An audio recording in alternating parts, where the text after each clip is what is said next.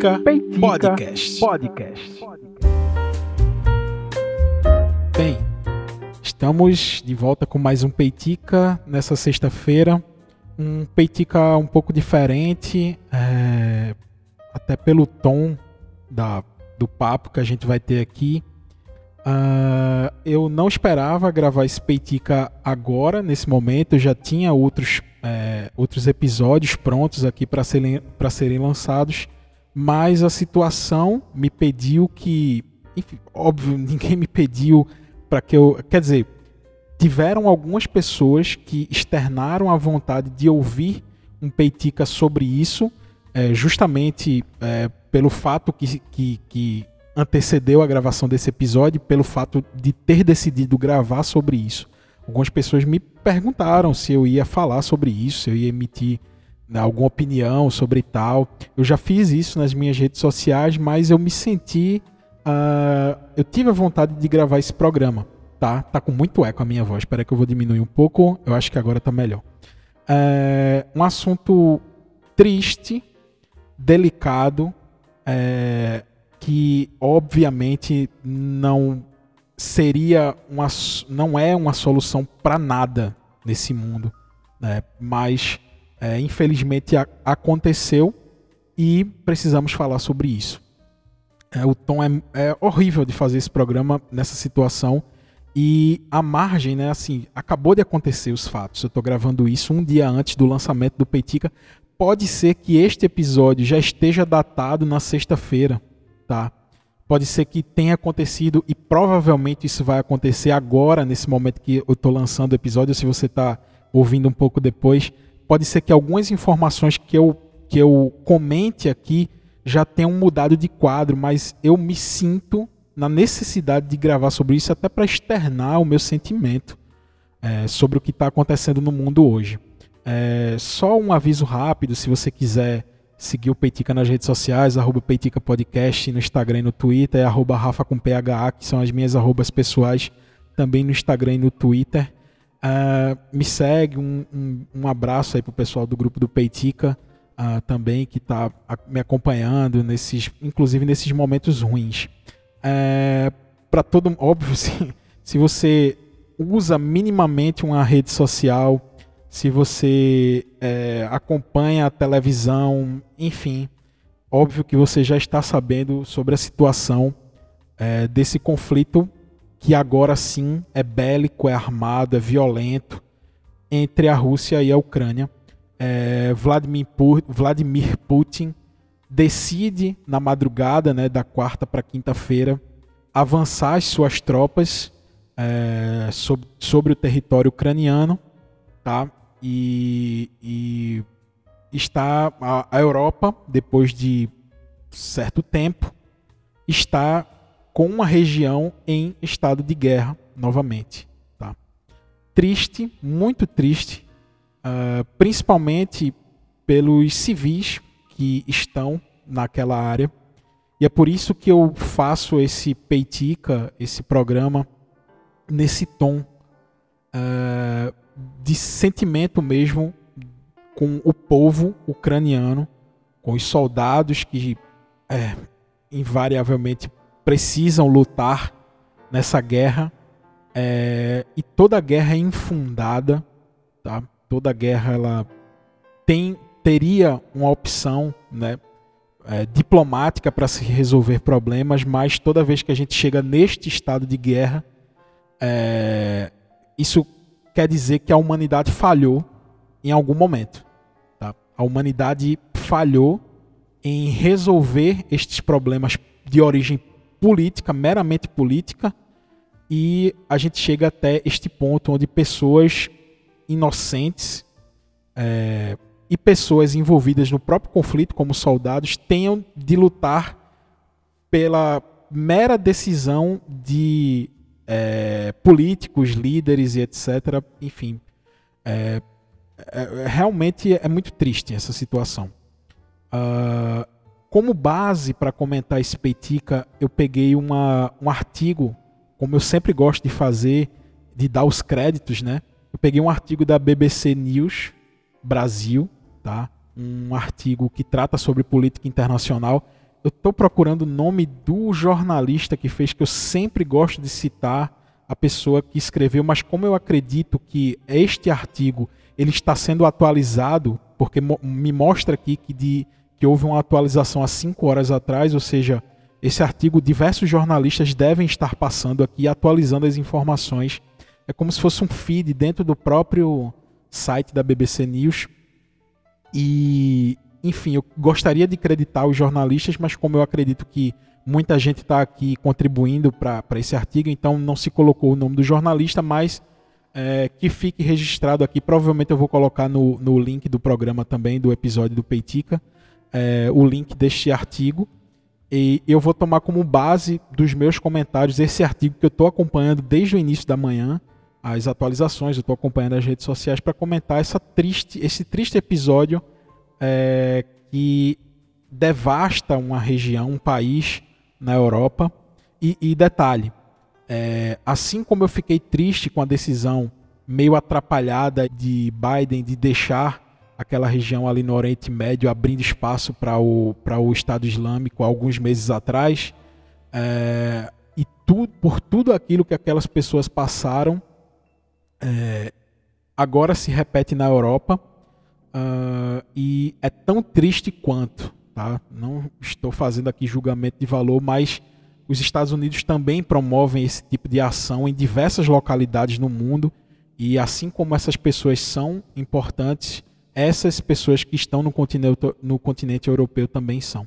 Mas o que aconteceu foi que é, Putin, é, que vinha negando né, que planejava atacar a Ucrânia durante algum, algum tempo, ele iniciou na madrugada dessa, da quarta para quinta a ampla invasão da Ucrânia, como diz aqui no artigo. O artigo diz o seguinte: a ação de Putin ocorre dias depois é, do fato que ele ignorou um acordo de paz e ordenou que tropas fossem para as duas regiões do leste controladas por rebeldes, que, salvo engano, é, é, é a região de Donetsk e Luhansk. É, Putin, alguns dias atrás, ele declarou a independência desses dois territórios, dessas duas cidades, que é controlada por separatistas. Com isso, ele dava um passo político importante é, para, por exemplo, instalar bases russas no território ucraniano. E quando ele reconhece né, essas regiões como regiões separadas da Ucrânia, foi o primeiro passo para que é, culminasse na, na ordem que ele deu durante essa madrugada de invasão à Ucrânia. Só lembrando que é, em 2014, alguns anos atrás, Putin já tinha anexado a região da Crimeia, né, que era uma região é, ucraniana, e que também houve uma guerra importantíssima lá em 2014. E essa região da Crimeia foi anexada é, à Rússia, né, pertence à Rússia hoje e foi um, uma guerra violenta também.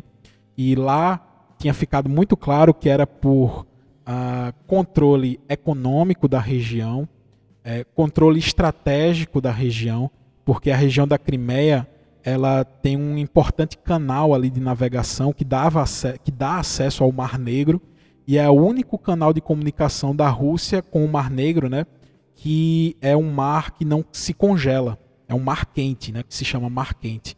Então era importante para a Rússia ter o controle da Crimeia, justamente porque é pela Crimeia que esses barcos que podem escoar a produção, por exemplo, de trigo da Rússia para o mundo.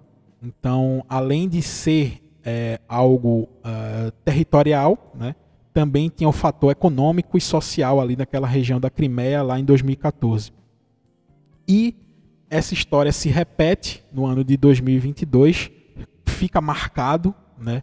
É, nessa, essa, esse triste episódio no, no continente europeu, depois de muito tempo, é, eu, eu, eu vi vídeos muito tristes da região lá né, em Kiev, a capital da Ucrânia, onde as sirenes, que há muito tempo, desde a Segunda Guerra Mundial, elas estavam inativas, elas voltaram a soar hoje por conta da ameaça de ataques aéreos. Então, aquelas sirenes que é, faz parte até da, do, do, da, do conhecimento popular, era é presente em algumas músicas, por exemplo, War Pigs de, do Black Sabbath inicia com a sirene dessa. E é muito triste você ouvir, ouvir essa sirene soar novamente por conta de ameaça é, de bombardeios aéreos é, promovidos pela Rússia na capital da Ucrânia, que é Kiev. Uh, vídeos muito tristes de regiões, inclusive regiões civis, sendo ata atacadas por é, é, ataques aéreos russos, né, por aviões, caças russos. Muitas, muitos civis já chegam imagens, né, fotos e vídeos de, de civis mortos e feridos, o que é inevitável numa guerra, mas é muito covarde por parte da, da Rússia nesse momento atacar áreas civis. Mas enfim, é, é, a guerra traz essas imagens tristes de pessoas inocentes, civis, morrendo por conta dessa decisão da Rússia. A Rússia invadiu a Ucrânia é, e, baseado neste, neste artigo da BBC, como eu falei, a gente pode entender um pouco desse conflito. Só lembrando o seguinte, gente: é, eu sou historiador, tá? eu tenho formação, sou professor de história, é, porém eu não sou especialista em, em política externa, eu não sou geógrafo, né, social, enfim, que, que se debruça sobre esse tema. É, existem fontes muito mais informativas do que esse episódio para se falar, por exemplo, dessas questões internacionais. E para não deixar solto, eu até cito. Você pode ouvir, por exemplo, o Xadrez Verbal, que é um podcast com especialistas né, que falam sobre isso. Então aqui é muito mais a minha percepção sobre o acontecido. Eu estou bastante triste porque a gente chegou nesse ponto lá. É, e eu vou explicar um pouco também sobre o envolvimento do Brasil nisso tudo. Mas antes de falar sobre o papel do Brasil, do governo Bolsonaro nisso, é, eu preciso falar um pouco para entender. É, então, assim, primeiro, qual o problema? Isso é trazido nesse artigo da BBC que eu estou trazendo aqui para vocês. Qual o problema de Putin com a Ucrânia? E ele, o jornalista traz o seguinte trecho: a Rússia há muito tempo resiste ao movimento da Ucrânia de aproximação das instituições europeias, tanto a OTAN quanto a União Europeia. Agora, Putin afirmou que a Ucrânia é uma marionete do Ocidente e nunca foi um Estado adequado. Então, politicamente falando, é, a Rússia tem essa pega aí com a, com a Ucrânia, justamente pelo fato dele é, não reconhecer o governo ucraniano como um governo legítimo é, e ele rechaça veementemente essa tentativa de aproximação da Ucrânia, por exemplo, com a OTAN. Né? É, a, a, a Ucrânia não faz parte dos 28 países que são signatários né, da OTAN e dos acordos que acontecem lá na OTAN, mas ela é parte da União Europeia. E Putin, o governo russo, é, não vê com bons olhos isso. E antes, como eu falei, já existiam esses conflitos é, por conta da Crimeia, eu expliquei alguns motivos, e agora se repete. É, tem algumas regiões da Ucrânia que a maioria das pessoas se identificam mais com a Rússia do que com a própria Ucrânia. Então, isso também é, Putin já declarou como uma das justificativas para invasão. Outra coisa também que ele alega é que o governo é, ucraniano ele flerta com o neonazismo e a gente sabe que o governo ucraniano ele é de extrema direita, é, apesar do, do presidente da Ucrânia ser judeu.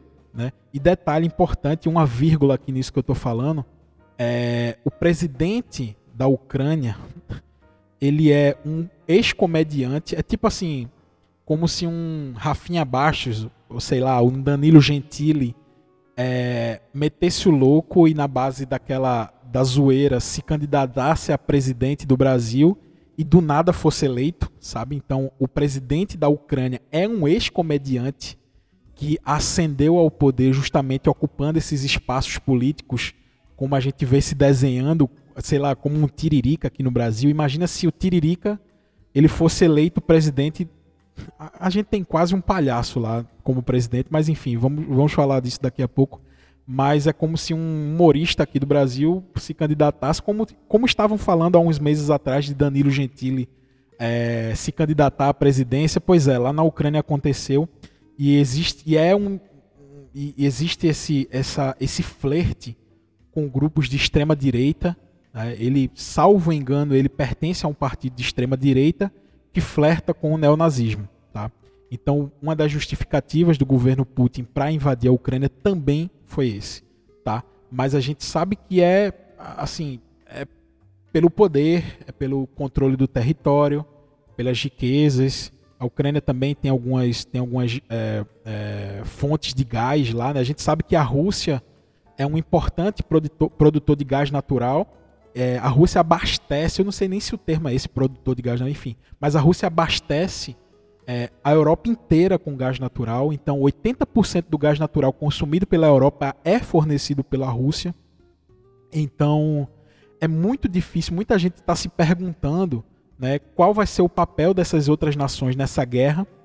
E ouvindo alguns especialistas, lendo alguns artigos na internet de é, cientistas políticos especializados na área da, do, da, das relações internacionais, eu já adianto que é muito difícil, óbvio, é, que fica aqui a observação que tudo pode mudar daqui desse momento que eu estou gravando esse episódio para amanhã, que é o dia que vai ser lançado esse episódio, eu já adianto que é muito difícil que alguns países, por exemplo, como os Estados Unidos, entrem em conflito direto, tomando partido da Ucrânia para lutar contra a Rússia. É muito difícil que isso aconteça. Tá? É, as sanções elas vão ser muito mais no campo da economia.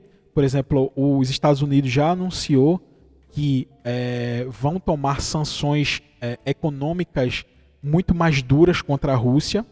É, alguns outros países já declararam isso também.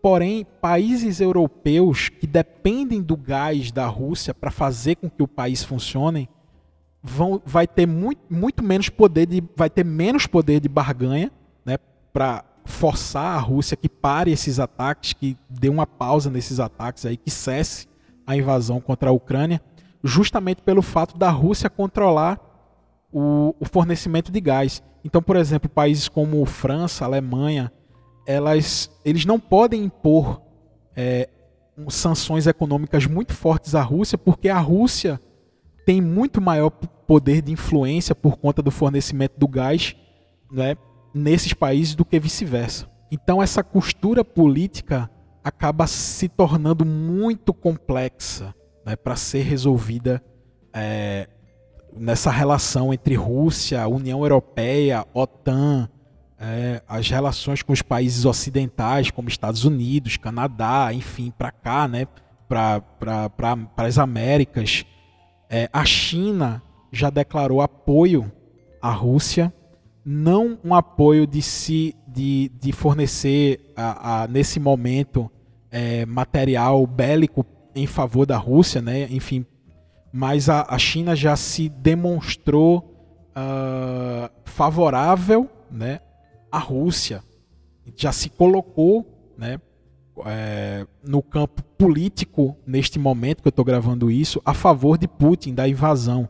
A China já se colocou ao lado da Rússia. Então, é um bloco gigantesco político né, que envolve Rússia, China, a própria Coreia do Norte, enfim, já declara apoio à, à decisão de Putin. Tá? Então é algo muito, mas muito complexo de se resolver politicamente falando. É, já tem uma reunião é, do, de líderes da OTAN para acontecer. Eu não sei em que país vai acontecer essa reunião, mas já, já os líderes dos países é, que participam da OTAN vão se reunir. Eu acho que é amanhã. Está né? marcada essa reunião para discutir o que pode ser feito diplomaticamente para se resolver esse conflito. Uh, e a gente fica esperando o que pode acontecer. Enquanto a gente espera, acompanha, né? É, a gente já começa a acompanhar toda essa desgraça que se, é, que se debruça sobre o território ucraniano por conta desse estado de guerra e por conta desse conflito. Aí a gente entra no papel do Brasil, né? Algumas semanas atrás, eu acho que foi na semana passada, Bolsonaro visitou a Rússia, tá? onde toda a diplomacia brasileira pediu para que essa visita não acontecesse neste momento, justamente pelo fato das tensões, dessa tensão entre Rússia e Ucrânia e dessa guerra prestes a acontecer, que já faz algumas semanas que Putin uh, indica, né, sinaliza que poderia acontecer esse conflito. Então, muitos diplomatas né, aconselharam que Bolsonaro não visitasse Putin neste momento, o que foi ignorado pelo governo brasileiro. E ele fez essa visita. É, literalmente, ele disse: eu, eu me solidarizo com o governo russo nessas decisões. É, ele disse isso, tem até um trecho do vídeo da reunião que ele teve com Vladimir Putin.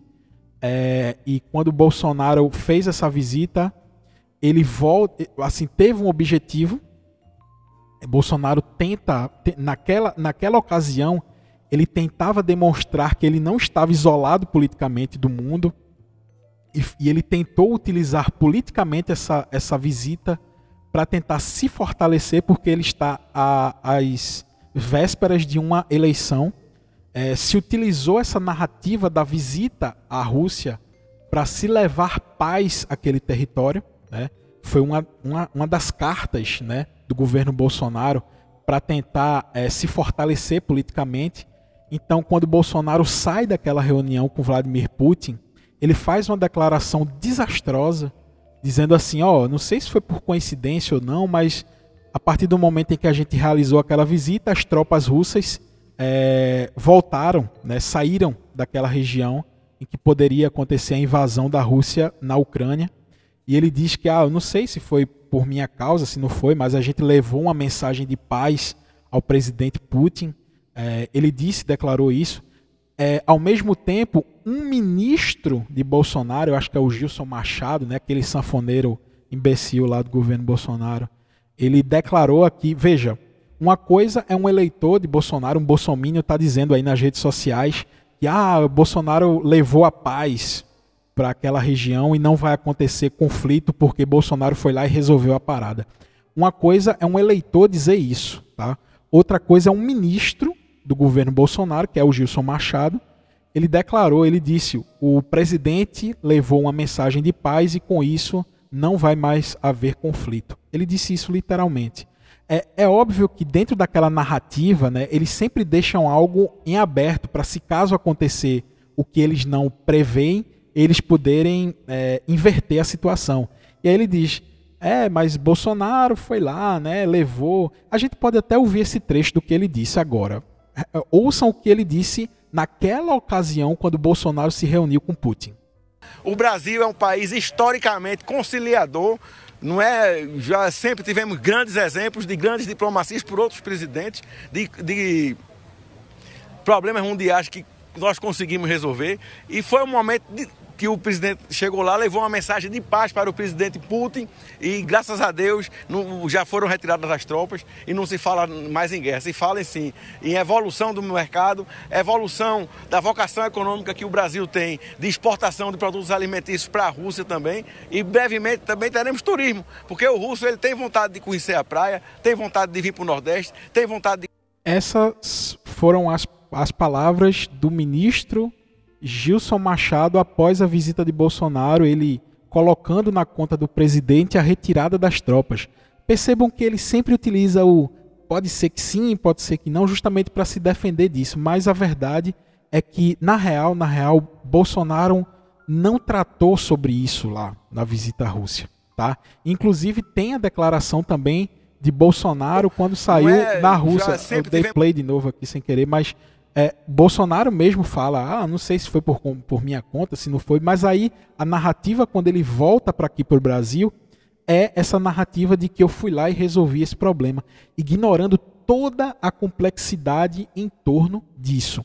E aí o Brasil, depois dessas declarações né, de um ministro e do próprio presidente, o Brasil se coloca numa posição a qual ele não precisava ter se colocado. Por exemplo, o Itamaraty demorou horas para emitir um comunicado, né?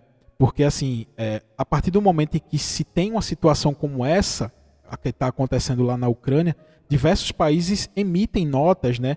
Uns condenando né, a, a atuação de Vladimir Putin neste caso, né? A decisão de invadir a Ucrânia, muitos países condenaram, alguns países apoiando, como eu citei o próprio caso da China, e nada do governo brasileiro se pronunciar através do Itamaraty. E aí se ficou aquilo, aquela angústia, né? Tipo, e aí, o que é que vai ser falado? muitas pessoas fazendo meme na internet. E aí, o que é que Bolsonaro vai falar? É melhor ele ficar calado mesmo, tal, não sei o quê. E aí, depois de horas, isso já é um desastre diplomático. Depois de horas sem se pronunciar, o, o Itamaraty emite uma nota dizendo que vemos com preocupação a situação na Rússia. Ele nem condena e nem apoia. Ele fica em cima do muro e, e, e, e é uma situação assim desastrosa para o Brasil. Porque de um lado tem os Estados Unidos, que é um parceiro econômico importantíssimo para o Brasil e que neste momento condena a ação da Rússia, e de outro lado tem a própria Rússia, que há uma semana atrás o governo Bolsonaro estava tentando é, é, fazer laços né, econômicos, fortalecer laços econômicos, é, e que há uma semana atrás o Bolsonaro estava dizendo que resolveu aquele problema do conflito lá na Rússia. Então ele fica entre dois parceiros econômicos importantíssimos, na verdade três, né, porque a China também toma partido da Rússia, é, entre aspas, né, toma, toma esse partido, e o governo brasileiro fica ali no meio dessa situação totalmente perdido. A diplomacia brasileira, que já foi referência no mundo, fica ali totalmente perdida, emitindo notas vazias, né? Ah, vemos com preocupação e tal e sem poder tomar nenhuma atitude justamente pelo fato de Bolsonaro ter colocado o Brasil nesta posição. E é muito triste né, que a diplomacia brasileira tenha se transformado nisso, tá? onde a gente sempre foi um país que, que, que optou né, pelo, pela paz, é, o Brasil sempre foi um país referência né, no que se diz respeito à, à, resolução de conflitos através do debate, da conversa, e aí a gente fica nesse meio termo aí que nem é uma coisa nem é outra. Isso é péssimo para a imagem do Brasil lá fora. O barril de petróleo já disparou 20 dólares, o dólar já disparou e a gente vai sentir é, o, os efeitos na economia. Né? Aquilo que já era caro pode ser que fique mais caro. A gasolina que já era cara pode ser que fique mais caro. Tudo por conta desse conflito e também pelo fato do Brasil está patinando neste momento com as suas relações exteriores. É, há muita gente pode chegar aqui, ah, quer dizer que agora a culpa é de Bolsonaro. Não, mas ele é responsável, junto com toda a sua equipe de relações exteriores, é, ele é responsável é, por como o Brasil encara este conflito que acontece neste exato momento. Ele é sim responsável pelo posicionamento é, do Brasil em relação a isso. Tá? E é isso também que me preocupa. Eu estou preocupado principalmente com o que acontece lá, com os civis que inevitavelmente vão perder as suas vidas, com os civis que já perderam as suas vidas, com os soldados que não têm opção e vão ter que lutar mais essa guerra no continente europeu, e também com tudo. Já estamos vivendo uma crise de saúde e agora uma, a gente vive uma crise política e agora a gente vive essa crise bélica né, no mundo. Então eu precisava gravar esse Peitica sobre isso, até para quem gosta de ouvir o, o Peitica, né, gosta de ouvir as minhas opiniões, é, são meus ouvintes, eu agradeço de coração a todo mundo. É, eu espero que você tenha entendido um pouquinho sobre isso. O tema é muito mais complexo. Por favor, procurem pessoas que falam disso de maneira, de maneira séria, tá? é, sem visões simplistas, né? porque é, essa tentativa de transformar tudo em algo simples foi o que nos trouxe até aqui, nessa situação que a gente vive hoje no Brasil. Então procurem pessoas que analisam a situação de maneira séria, que reconhece toda a complexidade do caso e vamos continuar acompanhando. Né? Não sei até que ponto a gente vai com isso, mas o ponto em que nós chegamos agora, nesse exato momento, é muito preocupante e é devastador para a humanidade. Tá? É, espero que você tenha gostado desse Peitica. Ouçam podcasts que tratam com mais profundidade esse tema, a, a profundidade que eu não consigo ter aqui por não ser um especialista. Procurem artigos, leituras sobre isso. Eu acredito que é bom você se localizar no mundo, poder emitir uma opinião, sobre isso, né? não só pela mera opinião e sim com base, né? em argumentos, em leituras, em fatos e tal. Eu julgo ser importante que você tenha essa leitura é, e, e, vamos torcer né, para que tudo isso se resolva é, da maneira mais rápida possível, para que pessoas parem de perder as suas vidas por conta de ego de governantes. O Peitica dessa semana fica por aqui. A minha solidariedade às pessoas que, sei lá, que possam chegar nesses, sei lá, brasileiros que estão lá vivendo esse momento. É, a minha solidariedade à situação. Torço para que isso passe o mais rápido possível, para que isso chegue ao fim o mais rápido possível. E qualquer coisa me procura aí nas redes sociais para a gente conversar, para a gente debater sobre isso, tá? Obrigado por ter me ouvido até aqui. Se você gostou desse episódio, é, julga ser importante que as pessoas se informem um pouquinho mais sobre isso. Manda esse episódio para essas pessoas. Me marca nas redes sociais se você curtiu. Eu vou fazer questão de te agradecer pessoalmente a que você tenha ouvido e compartilhado o Peitica. E a gente fica por aqui. Tomara que até a próxima sexta-feira com um tema um pouco mais leve. É, e até semana que vem com o próximo episódio do Peitica. Valeu, gente.